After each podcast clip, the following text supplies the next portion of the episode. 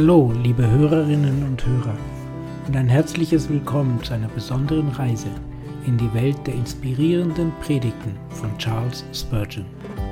In diesem Podcast werden wir in die tiefgründigen und zeitlosen Botschaften dieses einflussreichen Predigers aus dem 19. Jahrhundert eintauchen. Charles Spurgeon, der auch als Prinz der Prediger bekannt ist, hat uns ein unschätzbares Vermächtnis an Predigten hinterlassen, die auch heute noch von unglaublicher Bedeutung sind. Seine Worte berühren die Herzen und Seelen von Menschen auf der ganzen Welt und wir fühlen uns geehrt, sie hier mit Ihnen zu teilen.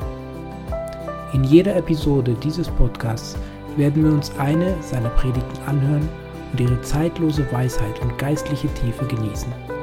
Wir hoffen, dass Sie durch diese Sendungen ermutigt werden, sich inspirieren lassen und zum Nachdenken angeregt werden. Ob Sie nun ein langjähriger Kenner von Charles Spurgeon sind oder zum ersten Mal von ihm hören, dieser Podcast wird Ihnen eine reiche Quelle geistlicher Nahrung bieten. Wir laden Sie ein, sich zurückzulehnen, zu entspannen, zuzuhören und die zeitlosen Wahrheiten zu entdecken, die in diesen Predigten verborgen sind. Danke, dass Sie sich für Spurgeons Predigten entschieden haben.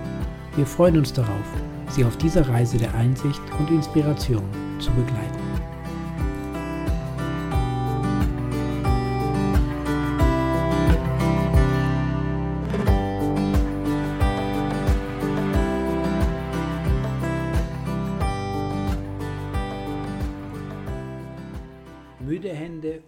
Strauchelnde Knie von Charles Spurgeon.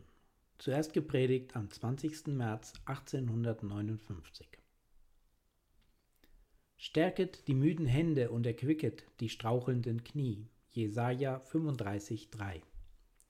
Es ist die Pflicht aller Menschen, die betrübten Seelen zu trösten. Viele gibt es, welche die Schwermut schon von ihrer Jugend auf als die ihrigen bezeichnet hat. In die stillen Schatten der Melancholie ziehen sie sich gern zurück, in den einsamen Schluchten im dunklen Tal der Tränen, da blühen sie allein. Andere sind durch einen plötzlichen Schlag des Schicksals so tief gebeugt worden, dass sie ihr Haupt nicht wieder erheben können, sondern von diesem Augenblick an weinend nach ihren Gräbern wallen. Wieder andere gibt es, welche schon in früher Jugend in ihren Hoffnungen getäuscht, entweder durch den Verlust des Gegenstandes ihrer ersten Liebe oder durch die Vereitelung eines stolzen Planes, den ihr Ehrgeiz gebaut hat, der Welt nicht mehr in das Angesicht schauen können, sondern vor dem Verkehr mit anderen zurückschrecken, wie jene Pflanzen, die ihre zarten Blätter bei der leisesten Berührung einer Menschenhand zusammenfalten. In allen Herden gibt es Lämmer und schwache oder verwundete Schafe, so sind auch wohl in der Menschenherde immer solche, die mehr als andere die Wahrheit dessen erfahren müssen, was Hiob sagt. Der Mensch wird zu Unheil geboren, wie die Funken aufwärts fliegen. Hiob 5,7 Wir, die wir mehr als andere von Zaghaftigkeit und Niedergeschlagenheit frei sind, haben daher die Pflicht, sehr zärtlich mit diesen Schwachen umzugehen. Fern sei es von dem Manne mit kühnem Geist, mit eisernem Entschluss und mit nie erschlaffender Tatkraft, die, welche schüchtern und furchtsam sind, hart und rau zu behandeln. Haben wir Mut wie ein Löwe, wohl uns, lasst uns aber nicht den König der Tiere in der Grausamkeit nachahmen, mit der er das schüchterne, wehrlose Wild vor sich herjagt. Lasst uns lieber unsere Kraft ihnen zu Dienste stellen und zu ihrem Schutze gebrauchen.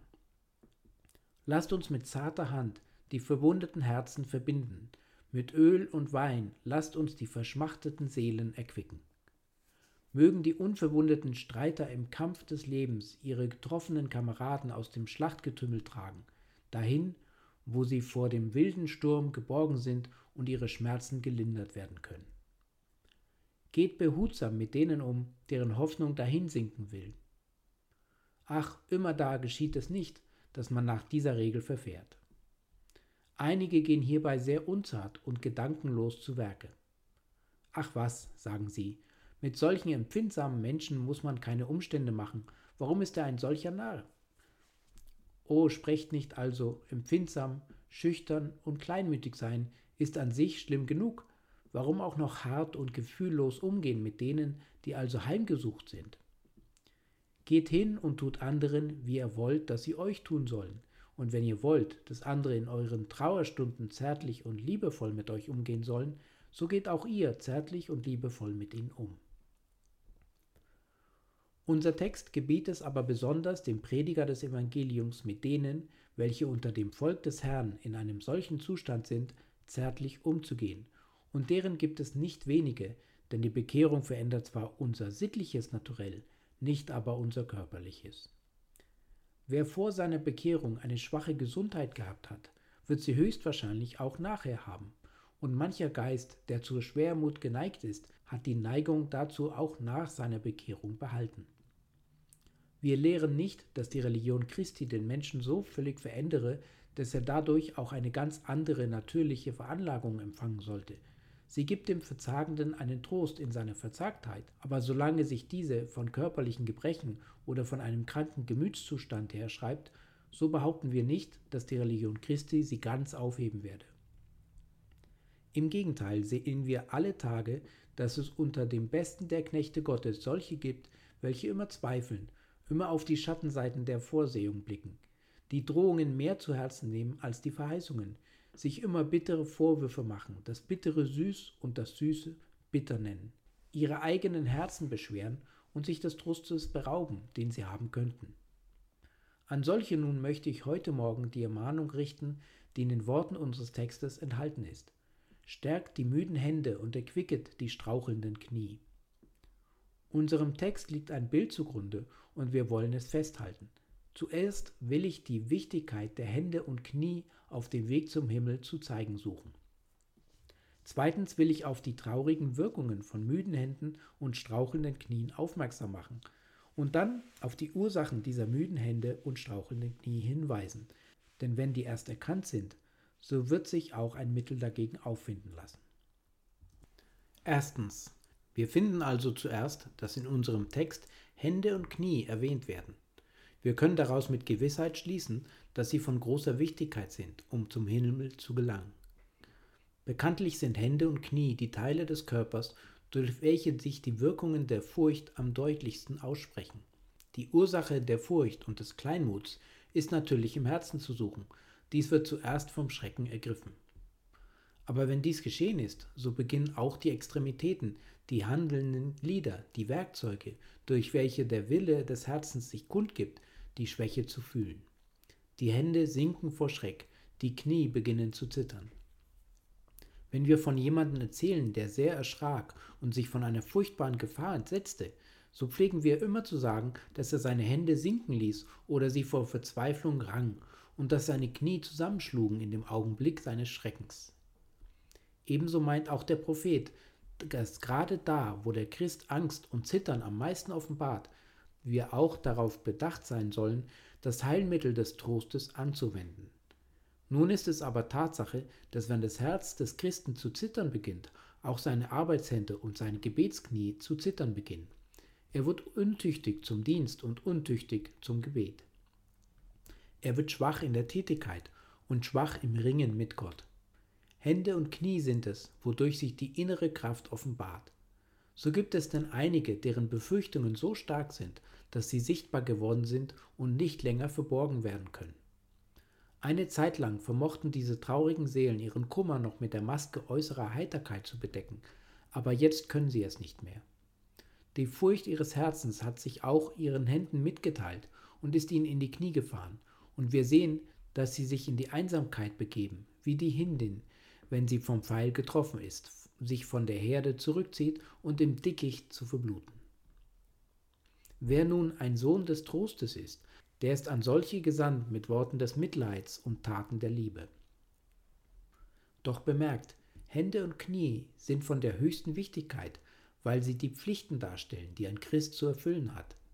Der Weg zum Himmel ist allerdings der Glaube an Christum, aber wenn wir an Christum gläubig geworden sind so geht aus dem Glauben in naturgemäßer Entwicklung das Arbeiten und Dienen hervor.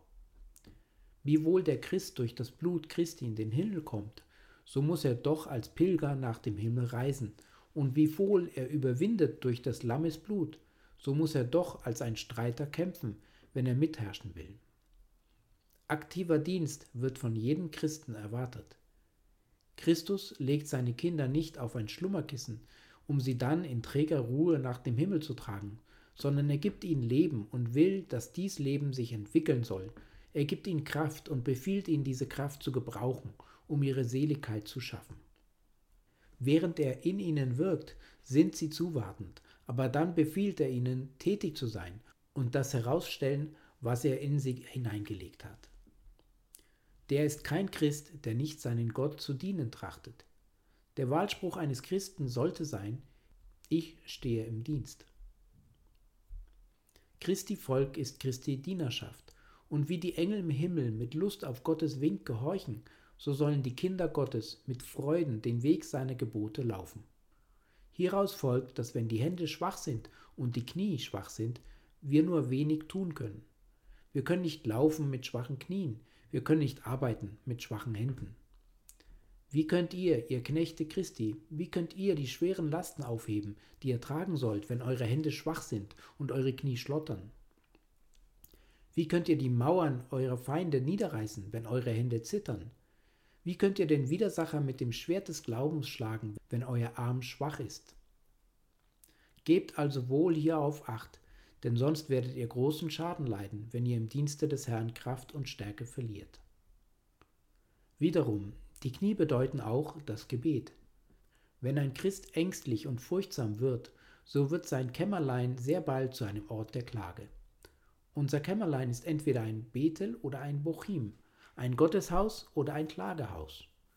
Ist man einmal zaghaft geworden, ohne Vertrauen auf Gott, voll Zweifel, Furcht und Zittern, wie wenig Kraft hat man dann, wenn man vor den Gnadenthron kommt. Man möchte glauben, aber man kann sich die Verheißungen nicht aneignen.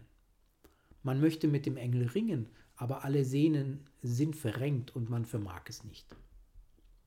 Man möchte die Verheißungen ergreifen, aber die Hand ist schlaff und kann sie nicht mit eisernem Griff erfassen. Und man geht von dannen und klagt, ach, wenn ich nur beten könnte, ach, wenn ich nur glauben könnte, ach, könnte ich doch im Gebet überwinden und ein Fürst Gottes werden aber ach, ich bin kraftlos wie Wasser und kann nichts tun. Hier sehen wir also, wie sehr wir zum Dienste Gottes einer starken Hand bedürfen und wie sehr uns starke Knie not tun, um mit ihnen im Gebet zu ringen und den Segen davonzutragen. Was der Prophet mit den Händen und Knien meint, können wir ferner sehen, wenn wir bedenken, dass der Christ, wiewohl seine Hoffnung im Himmel ist, doch auf der Erde steht. Mit der Hand des Glaubens ergreift der Christ das, was unsichtbar ist, und sucht hinaufzuklimmen zum Himmel. Aber mit dem Fuß stößt er die Erde von sich und alles, was hienieden groß oder gut genannt wird. Ist der Fuß des Christen schwach, so kann er das, was sichtbar ist, nicht verachten, und er wird trachten nach dem, was auf Erden ist, und nicht nach dem, was droben ist. Wird aber seine Glaubenshand schwach, so kann er das, was im Himmel ist, nicht ergreifen. Es wird ihm sehr schwer werden, sich über die Wolken zu schwingen und zu wissen, dass dort sein Anker eingesenkt ist, und er wird es schwierig finden, an der Leiter, die Jakob sah, emporzusteigen. Der Fuß stellt die Art und Weise dar, wie wir mit der Erde umgehen. Kühn und entschlossen treten wir sie mit Füßen, verlachen ihre Drohungen, verachten ihren Reichtümer und verwerfen ihre Ehren. Aber ein schwaches Knie kann das nicht tun, wir kommen dann leicht dahin, dass wir uns vor der gottlosen Welt beugen, dass wir kriechen und schmeicheln, dass wir Sklaven sind, wenn wir freie Männer sein sollten, und niedrig gesinnt, wenn wir edelgesinnt sein sollten. Hier sehen wir aufs neue die Wichtigkeit der Hände und Knie. Es gibt jedoch auch Örter auf der geistlichen Pilgerreise, an welche man ohne Hände und Knie gar nicht fortkommen kann. Bunyan stellt Christ dar, wie er zum Fuß des Hügels Beschwerde kommt und er sagt dann, ich schaute Christ nach, um ihn den Hügel hinangehen zu sehen, und gewahrte, wie er vom Laufen zum Gehen, vom Gehen zum Klimmen auf Händen und Knien sich anschicken musste. So steil war der Pfad. Manchen solchen Ort, meine Brüder in Christo, haben wir passieren müssen. Zu einer Zeit konnten wir die Mauern des Heils mit triumphierendem Glauben erstürmen, zu anderen Zeiten konnten wir auch ruhig und getrost im Tal der Todesschatten wandern, aber wir sind auch zu Örtern der Prüfung und außerordentlichen Schwierigkeiten gekommen, wo es mit dem eiligen Lauf aus war und wo unsere Kraft nicht mehr genügte. dann immer auf unseren Knien liegend in heißem Flehen und immer auf unseren Händen gestützt in einfältigem Glauben, klommen wir den steilen Pfad hinan, oft fürchtend, wir würden wieder rücklings ins Verderben fallen. Aber wir riefen, Herr, lass mein müdes Knie einen Ort der Ruhe finden, lass meine Hand einen hervorragenden Felsen der Verheißung erfassen, damit ich mich daran anklammern kann, dass ich nicht strauchle und falle. Aber ich komme nur langsam weiter. Meine Seele hängt dir an, meine Seele verlangt nach dir, Herr, hilf mir, hilf mir, diesen steilen Pfad hinanzuklimmen, denn umkehren kann ich nicht. Jeder Christ, der etwas von inneren Erfahrungen weiß, wird das verstehen. Oft wird er in eine solche Lage geraten, dass er nur wenig vorwärts kommen kann und es für ein Wunder halten muss, wenn er nur standhalten kann gegen die verzweifelte Schwierigkeit seines Pfades. Hände und Knie sind also aus vielen Gründen wesentlich notwendig zum Trost eines Christen, zu seiner Hilfe und zu seinem Fortschreiten auf dem Weg zum Himmel. Zweitens.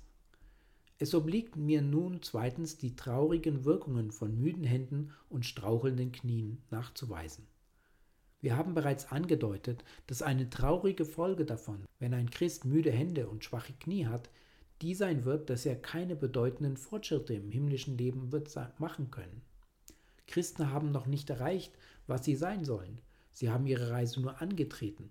Und wenn sie auch noch so weit gegangen sind, so liegt doch immer noch etwas vor ihnen wonach sie sich strecken müssen, mit Ernst und Eifer, wenn auch mit müden Schritten.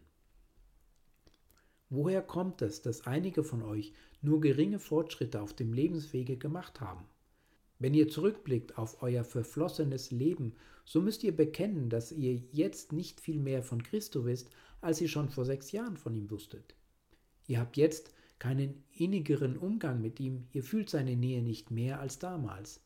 Ihr seid nicht fleißiger in seinem Dienst oder unerschrockener in der Verteidigung seiner Wahrheit als zu jener Zeit, die schon so weit hinter euch liegt. Vielleicht fühlt ihr, dass ihr keine Fortschritte gemacht habt oder gar zurückgegangen seid. Woher das? Kommt es nicht daher, dass eure Hände müde geworden sind und eure Knie straucheln? Ihr seid nachlässig geworden im Gebet, ihr habt euer Kämmerlein verlassen, Ihr habt euer Herz nicht so häufig vor eurem Gott ausgeschüttet wie sonst. Ihr habt den Glauben nicht mehr, den ihr einst besaßet. Ihr habt die Verheißung nicht so ergriffen, wie ihr es hättet tun sollen. Ihr habt Gott nicht einfältig beim Wort genommen und ihm so vertraut, wie ihr hättet sollen.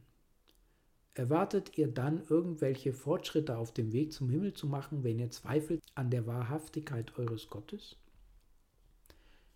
Denkt ihr, dass ihr je weit kommen werdet auf der himmlischen Pilgerreise, wenn ihr nachlässig seid im Gebet? Eher könnte eine Blume ohne Luft und Wasser gedeihen, als euer Herz ohne Gebet und Glauben. Man kann in einem Keller vielleicht eine arme, vertrocknete Pflanze ziehen, und so könnt auch ihr es wohl zu einem elenden, jämmerlichen Leben bringen, wenn ihr ferne von eurem Gott lebt und ohne die Kraft, welche euch der Glaube mitteilen kann, aber nie zur frischen, duftenden Gnadenblüte. O willst du wachsen in der Gnade, willst du mit allen Heiligen begreifen, welches da ist der Höhe und die Tiefe der Liebe Christi, welche doch alle Erkenntnis übertrifft, so achte wohl auf deine Knie, dass sie stark sind, und auf deine Hände, dass sie nicht herabhängen. Es scheint mir, dass die Christen unserer Zeit mit sich selbst zufrieden sind, wiewohl unendlich viel Ursache ist, das Gegenteil zu denken. Wenn ich mich hinsetze und die Biografien von Heiligen, die schon im Himmel sind, lese, so staune ich über mich selbst und kann nur weinen bei dem Gedanken, wie weit ich hinter solchen Männern zurück bin und wie viel weiter ich dann hin hinter meinem göttlichen Meister zurück sein muss. Wahrlich, die Beispiele solcher Helden sollten uns anspornen. Wenn Henry Martin sein Leben und seine Kräfte ohne Rückhalt in Dienste Christi weihen konnte, warum können wir es nicht? Wenn Martin Luther mit heiliger Unerschrockenheit der Gefahr entgegensehen konnte, warum sollten wir es nicht auch können? Wenn Calvin mit Adleraugen die Lehren des Evangeliums mitten unter den Nebeln des Irrtums erkennen konnte, warum können wir es nicht? Wenn andere in neuerer Zeit Schimpf und Schande um Christi willen ertragen oder im Verborgenen den dritten Himmel der Gemeinschaft mit Gott erreichen und schon auf Erden wie im Paradies leben konnten, warum können wir es nicht? Es ist kein Grund vorhanden, weshalb nicht der geringste der Heiligen in der Familie Gottes den größten übertreffen sollte. Warum blickt ihr auf die Heiligen der alten Tage, als wären sie uns so weit überlegen, dass wir sie nie erreichen könnten? O träumt nicht so. Was Abraham war, könnt ihr sein. Was der mächtigste Glaubensheld jener Zeiten war, das solltet ihr sein. Ihr solltet nicht eher zufrieden sein, als bis ihr trachtet, es ihnen allen zuvor zu tun, denn auch dann habt ihr die Vollkommenheit in Christo noch nicht erreicht. Ich weiß, die Gläubigen unserer Zeit sind vollkommen zufrieden, wenn sie nur eben genug haben, um sie zum Himmel zu führen. Wo ist jener heilige Drang, der die Seele des Christen zu edlen Taten fortreißt? Nur wenige verspüren ihn. Wir sind zusammengeschrumpft zu Zwergen, zufrieden mit der geringen Höhe, zu der wir es gebracht haben, und fragen nichts nach den Höhen, die sich noch über unseren Häuptern auftürmen. Auf, auf, ihr Christen! Der Berg der Heiligung mag steil zu erklimmen sein, aber o oh Mensch, der Berg Gottes ist ein hoher Berg, wie das Gebirge Basans. Hinauf, hinauf, denn nur auf seinem Gipfel lässt sich reine Himmelsluft atmen. Nur da schwinden die Nebel der Erde ganz dahin. Aber die müden Hände und die strauchelnden Knie, ich weiß es, sind daran schuld, dass so wenige Christen in unseren Tagen ausgezeichnet in den Wegen und den Werken Gottes dastehen. Müde Hände und strauchelnde Knie haben aber noch einen anderen schlimmen Erfolg. Sie verhindern es, dass irgendetwas Großes für das Reich Gottes in der Welt geschieht. Oh, wie viel gibt es in dieser armen Welt zu tun. Denkt euch, der erste Kolonist landete in Australien. Würde es ihm geoffenbart in einem Gesicht, das mit der Zeit diese ganze ungeheure Insel gepflügt, besät, bebaut und bewohnt sein würde, so würde er gewiss ausrufen, wie soll das geschehen? Wie kann das nur zustande kommen? Und auch jetzt, so groß wie der Fortschritt der Zivilisation in jenem Land auch sein mag, würde man uns jetzt versichern, dass in wenigen Jahren der ganze Weltteil angebaut sein würde, so würden wir noch ebenso sehr geneigt sein zu fragen, aber wie soll das geschehen? So viel würden wir indessen jedenfalls sehr deutlich erkennen, dass dazu starke Knie erforderlich wären, um damit zu graben, und starke Hände, um auszureuten und zu pflügen, oder das Werk würde nie zustande kommen können. Viele müssten es sein, und diese vielen müssten stark sein, oder das Werk könnte nicht ausgeführt werden. Und nun erhebt heute eure Augen und seht umher und siehe, die ganze Welt liegt vor euch als ein ungeheures, ungebautes Gefilde. Wer soll die Pflugschar der göttlichen Gnade durch alle Erdteile dieser Welt ziehen? Wer soll diese Einöhe blühen machen wie die Rose? Wer soll den guten Samen des Reiches Gottes in ihr ausstreuen? Wo sind die Arbeiter, die danach die weißen Erntefelder einbringen sollen? Müde Hände und strauchelnde Knie nicht, die können es nicht tun. Unsere Knie müssen stark und unsere Sehnen kräftig sein, sonst kann ein so großes Werk nimmermehr vollbracht werden. Ich glaube, ein Grund, warum die Religion Christi in unserer Zeit so wenig Fortschritte macht, ist der, dass die meisten unter uns so schwach sind. Wir finden, dass wenige Jahrhunderte nach Christi Tod das Evangelium in jedem Land gepredigt worden war. Es gab keine Gegend der bekannten Welt, die nicht die Wundergeschichte vom Kreuz gehört hätte. Aber die Nachfolger Christi waren auch damals Männer, die keine Furcht kannten. Sie hielten auch ihr Leben selbst nicht für teuer, sondern verließen Häuser und Vaterland und Familie um seines Namens willen und gingen überall umher und predigten das Wort. Aber heutigen Tags sind wir nicht stark. Wir müssen alle erst unseren Lebensunterhaltes gewiss sein, ehe wir hinausgehen wollen, um das Wort zu predigen. Und wenn uns dann kein Beifall folgt, so hören wir bald wieder auf zu arbeiten. Wir beginnen ein Unternehmen, aber geringe Schwierigkeiten schrecken uns wieder zurück. Wie viele laufen zum Prediger hin, kleine Männer und kleine Frauen, die weinend und heulend zu ihm kommen, weil sie auf Schwierigkeiten im Dienste Christi gestoßen sind. Kommt es nicht daher, dass ihr müde Hände und strauchelnde Knie habt?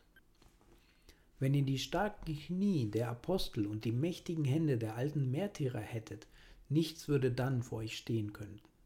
Lasst Gottes Kinder nur stark werden, und dann wehe dir, Babylon, wehe dir, Rom, fallen müsst ihr, ihr Bollwerke des Satans. Die Schwachheit der Kinder Gottes ist eure Hoffnung, aber ihre Kraft ist eure Verzweiflung. Glauben Sie nur fest, beten Sie nur mit Ernst, so folgt auch der Sieg ihren Bannern und Schrecken wird eure Herzen ergreifen, ihr Feinde des Herrn. Wir preisen in unseren Tagen den Herrn, dass neue Türen der Predigt des Evangeliums aufgetan worden sind. Hindustan, China, Japan und viele andere Länder werden, wie wir hoffen, bald von dem Missionar besucht werden können. Aber fühlen wir nicht, dass die Gelegenheiten zur Arbeit größer sind als unsere Kraft? Muss nicht die christliche Kirche bekennen, dass sie jetzt ein größeres Feld aber auch vielleicht weniger Arbeiter als je besitzt? Die Ernte ist größer, aber der Arbeiter sind weniger. Woher kommt das? Es kommt daher, dass in der ganzen Kirche Christi die müde Hand und das strauchelnde Knie zur Regel geworden sind. Aber, sagt einer, es finden sich gewiss noch Missionare, die nach den Heidenländern gehen wollen. Und so reden auch andere, aber warum bist du nicht derjenige, der hinausgehen will? Du sagst, dass andere in den Weinberg getrieben werden sollen. Und warum trittst du selber zurück? Diese Schlaffheit, die uns ergriffen hat, hat auch die anderen ergriffen. Lasst uns nicht schnell sein im Verdammen der übrigen, bis wir uns erst selber erforscht haben. Sind wir nicht Christo alles schuldig? Sind wir nicht persönlich Schuldner ihm gegenüber?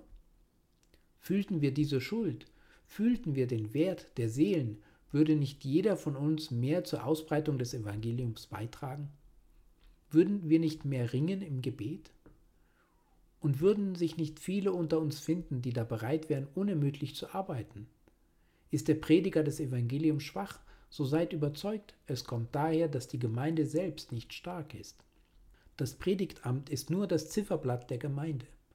Mangelt es uns häufig auf unseren Kanzeln, weil sie nicht mit Männern angefüllt sind, die brünstig sind im Geist, so können wir euch antworten. Wäre es auf den Bänken heiß, so würde es auch die Kanzel von der Flamme ergriffen werden. Ich spreche nicht von Wasser, ich weiß wohl, dass Wasser bergab fließt, sondern ich spreche jetzt von Feuer, und Feuer steigt nach oben. Lasst das Feuer bei euch zu brennen anfangen, Seid ernst im Bitten, im Flehen, im Ringen mit Gott, im Gebet, und das Feuer wird zur Kanzel emporsteigen, und auch wir werden so ernst und eifrig werden wie ihr. Lasst uns nicht einander Vorwürfe machen. Die Gemeinde des Herrn ist sich überall gleich in diesem Augenblick, alle sind schwach. Es gibt nur wenige Ausnahmen, nur wenige, die da stark sind im Gebet und mächtig im Dienste des Herrn. Und daher kommt es, dass Satan noch auf seinem Throne sitzt, dass Finsternis noch über den Nationen brütet und noch nicht mehr Menschen bekehrt werden. Gott stärke uns, oder es wird nun und nimmer mehr besser in der Welt werden. Wiederum müde Hände und strauchelnde Knie entehren den Namen Christi. Ich möchte nicht sagen, wodurch irgendein schwacher Christ, der heute Morgen zugegen ist, gekränkt werden könnte, aber nichtsdestoweniger müssen wir die Wahrheit reden. Durch Mangel an Glaube und Schwachheit im Gebet wird Christus entehrt. Denkt euch, ihr hättet einen Freund und ihr sprechet zu ihm also, mein Freund, ich habe ein solches Vertrauen zu dir, dass ich dir die Eigentumsurkunde meines Landbesitzes anvertrauen will, nebst allem anderen, das ich habe. Ja, noch mehr, ich will dir auch meine Gesundheit anvertrauen, ich will dir mein Leben anvertrauen. Tue mit mir, was du willst, ich habe einen so starken Glauben an deine Güte und Weisheit, dass ich davon überzeugt bin, du kannst nicht unfreundlich sein und wirst dich nicht irren. Ich traue auf dich. In einem solchen Glauben liegt etwas Ehrenvolles für den, der der Gegenstand des Glaubens ist. Seid ihr nun imstande, mit der starken Hand des Glaubens alles, was ihr habt, zu bringen und es Gott ganz zu Füßen zu legen und zu sprechen, Hier, Herr, ich übergebe dir alles, tue mit mir und den meinigen, wie du willst, nimm von mir, was du willst, Gib mir, was dir wohlgefällt, und halte zurück, was du willst. Ich lasse alles in deiner Hand. Ich kann dir vollkommen vertrauen. Ich weiß, du wirst dich nie irren. Ich weiß, du wirst mich nicht hart behandeln. Ich überlasse dir alles. Ohne ein Wort zu sprechen oder einen Gedanken oder einen Wunsch zu hegen, übergebe ich dir alles. Wenn ihr das tun könnt, so wird Christus gepriesen. Aber wenn eure Hand schwach ist und ihr verbergt irgendeinen Lieblingsgegenstand, den ihr ihm nicht herausgeben wollt, so wird Gott durch diese schwache Hand entehrt. So ist es auch mit dem schwachen Knie. Irgendjemand hat euch ein Versprechen gegeben, dass wenn ihr in Not seid und zu ihm kommt, er euch alles geben will, was euch fehlt. Er geht nach seiner Haustür, ihr klopft furchtsam an, und wenn er herauskommt, so lauft ihr schnell auf die Straße und versteckt euch, denn ihr schämt euch, euch vor ihm sehen zu lassen. Durch die Notwendigkeit getrieben, klopft ihr jedoch wieder an. Endlich kommt er wieder heraus und ihr steht zitternd vor ihm da. Nun, sagt er, was willst du? Ach, Herr, Sie haben mir ein Versprechen gegeben, dass Sie, wenn ich in Not bin, dies und dies für mich tun wollen, aber ich glaube es wirklich nicht. Ich habe kein Vertrauen zu Ihnen und darum auch keine Lust, um etwas zu bitten. In dieser Rede würde durchaus nichts Ehrenvolles für den liegen, an den sie gerichtet ist. Wie verschieden davon war das Beispiel von jenem Hofmann Alexanders des Großen. Der König sagte zu ihm, Bitte dir aus, was du willst, ich will es dir geben. Und der Mann tat eine solche Bitte, dass Alexanders Schatzkammer fast dadurch erschöpft werden musste. Aber der Monarch erwiderte, es ist etwas Großes für ihn zu bitten, aber es ist etwas Geringes für Alexander zu geben. Ich freue mich über das Vertrauen, das er zu mir hat, indem er mein Wort in seinem vollen Umfang anwendet. Geht aber der Gläubige in sein Kämmerlein, beugt allda sein schwaches Knie und bittet Gott, ihn zu segnen, glaubt aber kaum halb daran, dass er es tun werde, so entehrt er Gott. Geht aber jemand in sein Kämmerlein und spricht in seinem Herzen, ich brauche in diesem Augenblick etwas und ich will es mir jetzt holen, und fällt auf seine Knie und spricht, Herr, du weißt alle Dinge, Du weißt, dass mir jene Sache nötig ist. Hier ist deine Verheißung. Tue, Herr, was du verheißen hast. Ich weiß, du wirst es mir geben. Und dann steht er auf und geht hinunter und sagt zu seinem Freunde, der Segen wird kommen. Ich habe darum gebeten, ich habe im Glauben gegeben und Gott wird mich erhören.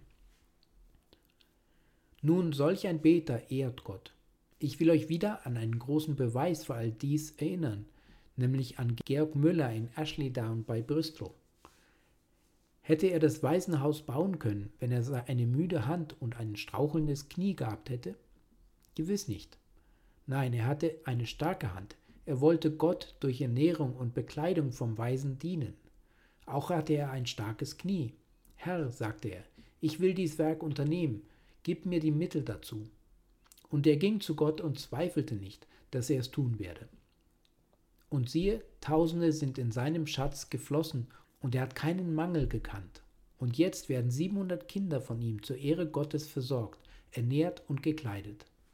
Lasst uns auch danach trachten, dass wir starke Hände und mächtige Knie haben, und auch wir werden Gott verherrlichen.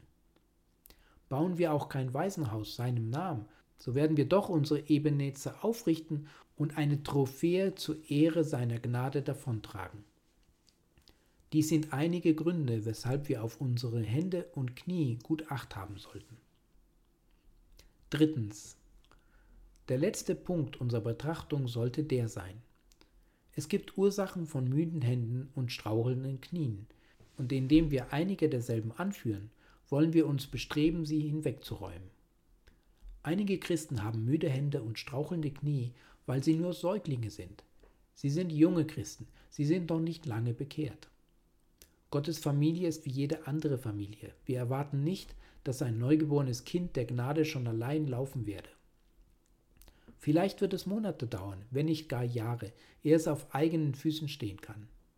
Gott sei Dank, dass es eine sehr tröstliche Verheißung für die gibt, welche junge Kinder in Christus sind und noch nicht allein laufen können.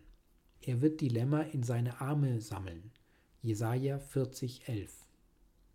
Ich nahm Ephraim bei seinem Arm und leitete ihn. Hosea 11,3 Spricht der Herr durch den Propheten Hosea. So müsst auch ihr, die ihr eben zu Gott geboren seid, nicht verzagen, weil ihr noch nicht mit der Verheißung wie Männer umgehen könnt, könnt ihr auch nicht mit dem Engel des Bundes ringen, so bedenkt, Gott fordert kein Ringen von Säuglingen. Er wird seine Lämmer nicht übertreiben. Er wartet nicht lange Märsche von schwachen Füßen. Da ihr noch schwach seid, so sollt ihr leichtere Pflichten erfüllen. Da ihr gegenwärtig noch jung und zart seid, so sollt ihr keine schwere Arbeit verrichten. Aber trachtet danach in der Gnade zu wachsen. Nährt euch von der unverfälschten Milch des Wortes Gottes und bittet darum, dass ihr aus Kindern Jünglinge und aus Jünglingen vollkommene Männer in Christo Jesu werden möget. Eine häufigere Ursache jedoch, warum einige müde Hände und strauchelnde Knie haben, ist Unterernährung, völlige Entkräftung. Was unterernährt in England? Ja, im geistlichen Sinne. Es gibt hier viele Gebäude, welche zwar der Anbetung Gottes, aber nie dem Nutzen des Menschen geweiht worden sind. Es gibt Örter, welche ein Christ das ganze Jahr hindurch besuchen könnte, ohne jemals zum Verständnis der Lehren Gottes zu gelangen. Mancher Prediger in unserer Zeit von schöner Sprache und polierten, gerundeten Perioden gleich dem Nero, der, als eine Hungersnot die Stadt Rom heimgesucht hatte, seine Galeeren nach Alexandria sandte, um Sand für seine Rennbahnen zu holen, aber kein Korn für die Hungrigen. Wir haben manche Predigt gehört, die ausgezeichnet schön war, als eine moralische Abhandlung betrachtet, aber sie enthielt keine Nahrung für die armen, hungrigen Seelen im Volk Gottes. Man kann keine sehr hohe Meinung von denen hegen, die sich in unserer Zeit für Christen bekennen, wenn man sieht, wie wankelmütig sie sind. Ich kenne heutigen Tages Leute, die einen Arminianer mit der allergrößten Befriedigung anhören. Was für ein lieber, frommer und ernster Mann. Und wenn ein Calvinist den Sonntag darauf predigt, der jedem Worte widerspricht, das der Erste gesagt hat, so heißt es doch wieder, welch ein guter Prediger, weil er einen guten Redefluss hat. Und dann kommt ein anderer, der ein Hochkalvinist ist und die gefährlichsten Dinge sagt. Das ist ein teurer Mann Gottes. Was für eine schöne Predigt. Und nach diesem kommt ein Pelagianer oder fast ein Arianer und es ist wieder dasselbe. Sie hören es alles ruhig und noch dazu mit Freuden an. Woher das? Diese Leute schmecken und genießen das Wort Gottes nicht. Sie besehen es, aber solange wie sie es nicht schmecken und sich damit nähren, so wissen sie nichts davon. Würden sie sich mit dem Worte Gottes nähren, so würden sie durch Gewohnheit geübte Sinne haben, zum Unterschied des Guten und des Bösen, des Wertvollen und des Wertlosen. Viele von unseren kalvinistischen Predigern geben dem Volk Gottes keine gesunde Nahrung. Sie glauben an die Gnadenwahl, aber sie predigen sie nicht. Sie halten sie für wahr, aber sie verschließen sie in dem Kasten ihrer Theologie oder bringen sie nie zum Vorschein in ihrem Predigtamt. Sie glauben an die Beharrung zur Seligkeit, aber sie beharren darin, sie zu verschweigen. Sie glauben, dass es eine kräftige Berufung gibt, aber sie glauben nicht, dass sie kräftig berufen sind, darüber zu predigen. Was wir an vielen zu tadeln haben, ist das, dass sie nicht gerade heraus sagen, was sie glauben.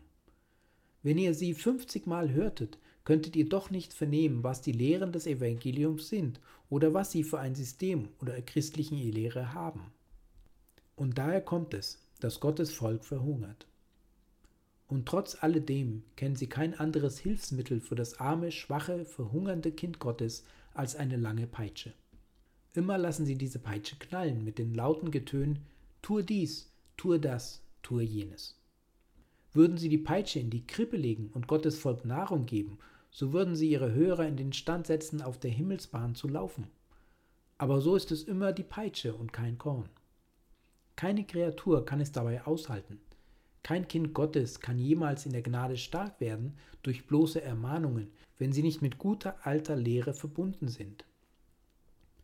Ich wünschte, alle unsere Kanzeln halten von der guten altmodischen Lehre Joan Owens wieder oder solche Männer wie Bunyan oder Charnock oder Goodwin und jener Männer aus alter Zeit, welche die Wahrheit erkannt hatten und sie in ihrer Fülle zu predigen wagten. Das war ein Riesengeschlecht in jenen Tagen.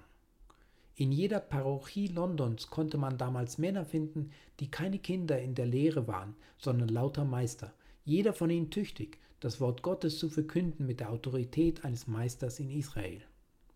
Wo gibt es jetzt solche? Wir arbeiten und ringen, wir graben und forschen, wir suchen etwas zu sein und enden damit, dass wir nichts sind. Und so wird es fortgehen, solange unsere Hände schwach und unsere Knie müde sind. Das heißt, solange wir uns die gesunde Lehre vorenthalten und die Wahrheit vom Predigtamt bemäntelt wird. Gebt Gottes Kindern gesunde Speise, gebt ihnen Trost, gebt ihnen viel von den Süßigkeiten des Reiches Gottes, dass sie sich daran erquicken, dann werden sie stark werden, dann werden sie auch zu arbeiten beginnen. Doch weiter in der Furcht liegt die Ursache der großen Schwäche der Knie. Zweifel und Unglaube machen die Hände der Menschen erschlaffen.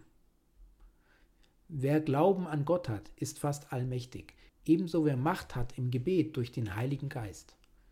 Wer von ganzem Herzen an Gott glaubt, mit dem kann es niemand in der Welt aufnehmen, und wer zu Gott betet mit der ganzen Glut seiner Seele, kann die göttliche Allmacht selber überwinden und den Arm bewegen, der die Welt bewegt. Gib einem Menschen Glauben, und er ist mitten unter seinen Feinden wie ein Löwe und unter einer Schar von Hunden. Er fegt sie hinweg. Nichts kann dem widerstehen, der da glaubt. Er pflanzt sein Banner unter Felsen auf, er tritt kühn daneben, zieht sein Schwert und ruft Kommt nur heran, kommt alle, nicht eher werde ich von meiner Stelle weichen, als dieser Granit von seinem Fundament fliegt. Ich nehme es mit euch auf. Ich glaube, darum rede ich. Ich glaube immer noch und darum rede ich immer noch. Und wenn auch Hölle und Welt auf mich einstürmen, ich wanke nicht. Aber wenn einer in Zweifel und Furcht gerät, wo ist dann seine Kraft? In dem Augenblick, in dem ihr zweifelt, verschwindet eure Kraft. Ein kräftiger Fuß macht einen Mann gewaltig, aber ein starkes Knie macht ihn noch gewaltiger. Christi Heerscharen gewinnen ihre Schlachten stets auf ihren Knien. Wenn sie auf ihren Füßen stehen, so können sie geschlagen werden, aber wenn sie auf ihren Knien liegen, sind sie unüberwindlich. Die betende Legion ist die Donnerlegion. Als Napoleon auf dem Schlachtfeld von Waterloo in die äußerste Bedrängnis kam, ließ er seine alte Garde vorrücken. Diese war nie vorgegangen, als um zu siegen, aber hier wurde sie doch endlich geschlagen. Aber die alte Garde der Kirche Christi ist die betende Legion. Die, welche mächtig sind auf ihren Knien, die noch nie geschlagen worden. Wenn sie in festgeschlossene Reihen dahermarschieren, ist ihr Angriff gewaltiger als der Bajonettangriff einer sieggewohnten Kolonne. Nichts kann stehen vor denen, welche beten. Wenn die Gemeinde Christi nur einmal auf ihre Knie fiele so würde sie die Feinde erzwingen, auf ihre Knie zu fallen, und nicht im Gebet, sondern vor Angst und Schrecken. Andere Krieger rufen, auf, Soldaten, und drauf. Unser Ruf ist, Niedersoldaten, auf eure Knie und drauf. Da auf euren Knien werdet ihr mächtig. Kommt ihr dem Stuhle Gottes näher, so kommt ihr auch näher zur Quelle eurer Kraft und eures Sieges. Fort also mit der Furcht.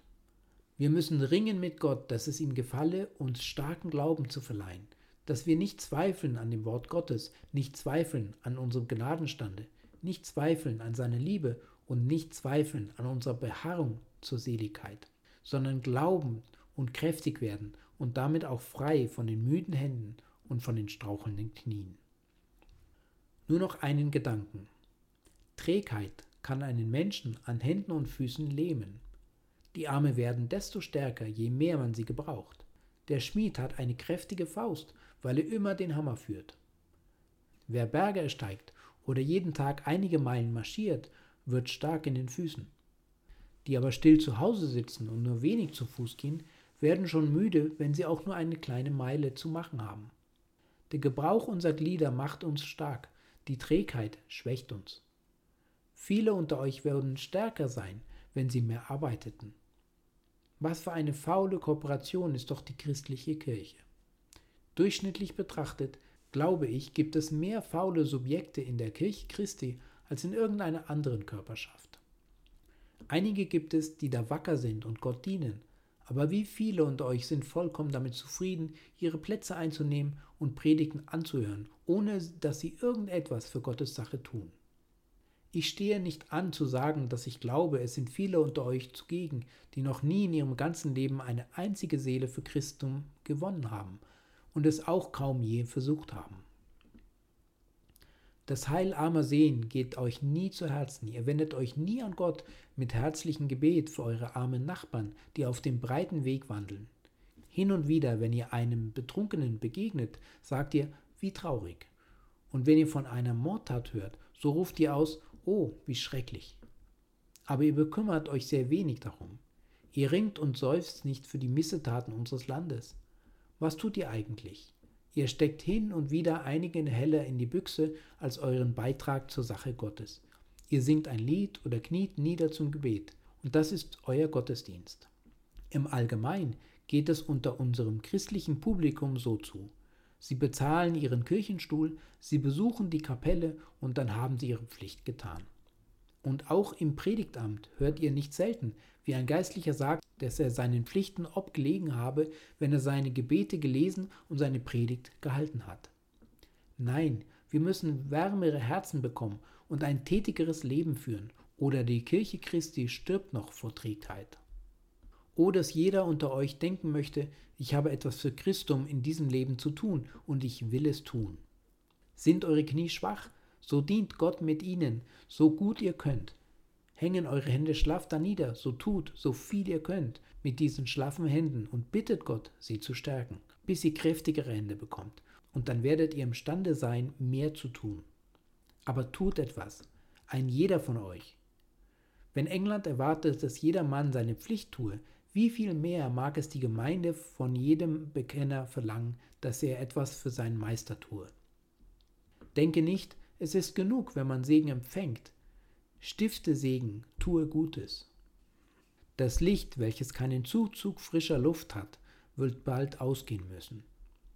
Gib deinem Lichte genug frische Luft, und es wird umso heller brennen, und andere werden es sehen und sich seines Glanzes erfreuen. Du darfst nicht für dich allein sammeln.